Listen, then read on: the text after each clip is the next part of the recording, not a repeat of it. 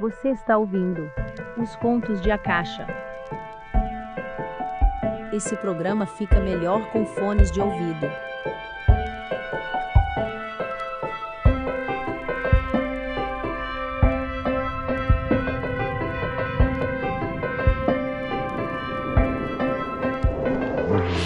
Quantas vezes por dia você costuma questionar a natureza da sua própria realidade? Eu não sei você, mas comigo isso rola meio que o tempo todo. Eu lembro de uma vez em que eu tava fuçando uns vídeos no YouTube e acabei caindo numa explicação do Carl Sagan sobre múltiplas dimensões. E aquilo fritou demais minha cabeça. Ele explicava essas dimensões extras usando a segunda dimensão como base. Essa Planolândia, que é como ele chamava esse mundo, era um lugar onde só existiam duas dimensões, largura e comprimento. Todas as formas ali viviam em paz e harmonia. Eu duvido. Que duvidar o que, malandro? O que você tá falando? Me deixa eu contar a porra da história aqui, caralho. viviam em paz e harmonia. Vai tomar no cu. Tu acha mesmo, mesmo de verdade, que os círculos e quadrados tratavam as formas irregulares da mesma forma? Devia ter uma segregação pesadíssima nessa porra dessa planolândia aí, velho. Paz e harmonia é o Tá, mas você caralho. tá ligado que esse não é o ponto da história, Tá né? bom, tá bom, continua contando aí, fala dos seus quadradinhos racistas aí, caralho. Bom, ok. Continuando. Os habitantes da Panolândia estavam de boas lá, e aí veio o Sagan e meteu uma maçã no mundo deles. Nossa, que puta cara rude, né? Pois é, né, velho? Mas, enfim. O ponto do experimento é o seguinte: assim que a maçã toca na Planolândia, os habitantes do mundo percebem um ponto surgindo do nada. Conforme a maçã atravessa na Planolândia, esse ponto meio que cresce e começa a tomar formas meio estranhas, meio abstratas. Criancinhas porque elas acharam que as formas eram, sei lá, comunistas. Ô, mano, na moralzinha, assim, sério mesmo. Cala essa porra dessa boca e me deixa terminar a parada aqui, seu bosta. Pô, eu não sei se você tá ligado, mas você tá se xingando também, né? Ou, na moral, sério agora. Eu tô gravando aqui, velho. Tipo, na moralzinha. Para de ficar dando spoiler das paradas, por favor. Desculpa aí, bro. Desculpa aí mesmo. Pode continuar. Então, continuando. De novo. Conforme a maçã atravessava o rolê lá da, da um ponto surgia, crescia e de repente começava a diminuir até virar um ponto de novo e sumir do nada, que nem ele tinha aparecido antes. Pra quem mora na Planolândia, isso não faz o menor sentido, porque eles não percebem a existência da terceira dimensão. Mas pra nós é bem claro o que aconteceu. Nós, como seres da terceira dimensão, podemos ver a Planolândia como um todo. Podemos ver até o que existe dentro dos quadradinhos e círculos. Pois é, como ser elevadíssimo da terceira dimensão, eu consigo ver que dentro dos quadradinhos existem altos preconceitos. Grande novidade. Tá bom, ok, desculpa, não falo mais nada. Mouse, pode continuar.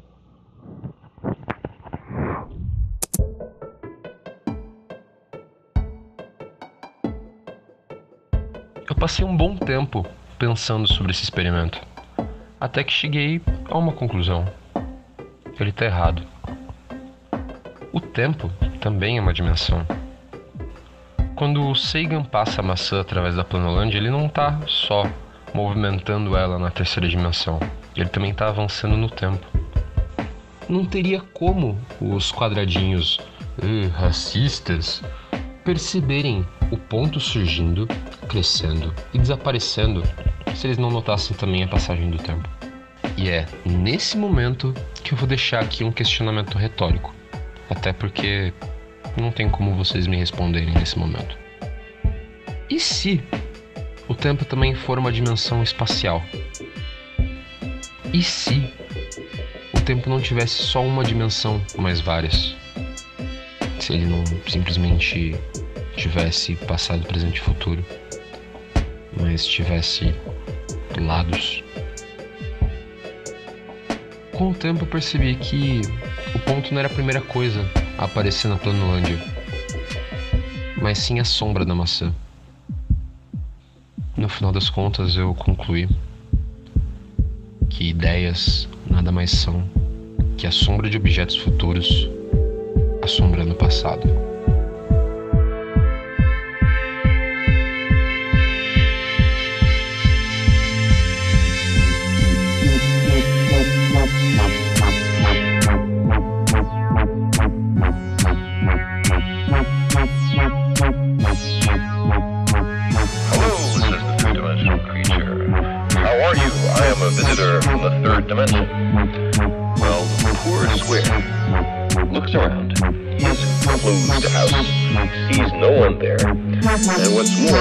Has witnessed a greeting coming from his insides, a voice from within. He surely is getting a little worried about his sanity. He surely is getting a little worried about his sanity. But maybe more interesting is the other direction in dimensionality. What about the fourth dimension? Now, if we look at the shadows of a three-dimensional object in two dimensions, we see that, in this case, not all the lines appear equal. Not all the angles are right angles. Three-dimensional object has not been perfectly represented in its projection in two dimensions, but that's part of the cost of losing a dimension in the projection.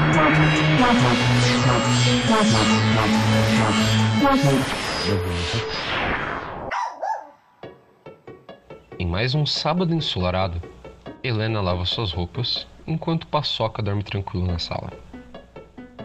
Nessa época, ele devia ter quase um ano de idade.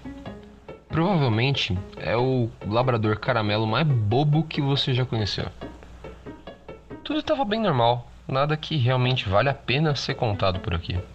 Até que, tipo, do nada, do nada mesmo, apareceu uma bolha de sabão no meio da sala. Paçoca abre o olho, ainda sonolento, e vê uma bola translúcida na sua frente.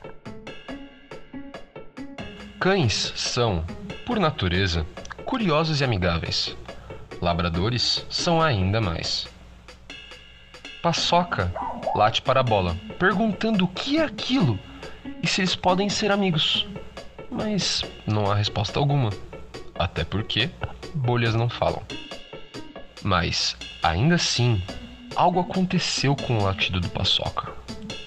A bolha começou a exalar um cheiro estranho. Um cheiro molhado e salgado, diferente de tudo que Paçoca já cheirou em seus longos 10 meses de idade. Curioso com o que seria aquilo, Paçoca chega perto da bolha para farejar melhor e tentar entender o que, que é aquilo e de onde está vindo aquele cheiro. Mas assim que seu focinho encosta nela, ela some. E, inexplicavelmente, Paçoca some junto com ela. Depois de ouvir os latidos do seu cachorro, Helena entra na sala procurando por ele, mas tudo que ela encontra é uma poça de água no meio do tapete. E tudo que ela pode pensar é: Puta que pariu, aquele cachorro filho da puta mijou no tapete de novo.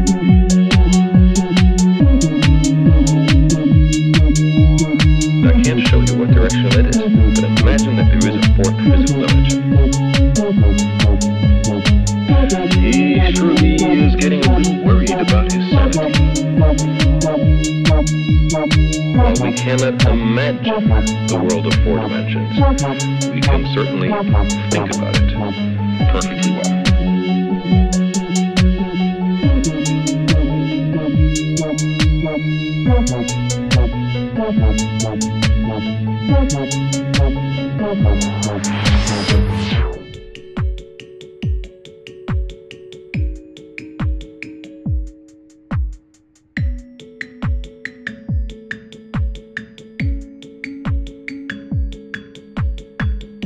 Mais um sábado ensolarado, Helena lava as roupas na área de serviço de seu apartamento novo, enquanto Paçoca dorme tranquilo na sala.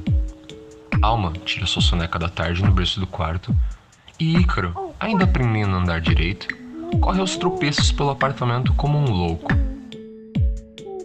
Tudo parece estar como sempre foi nos últimos 10 anos da vida de Paçoca. Bom, tirando o caos gerado pelas crianças. Ícaro decide que seria um bom momento para morder o rabo de Paçoca, e assim o faz.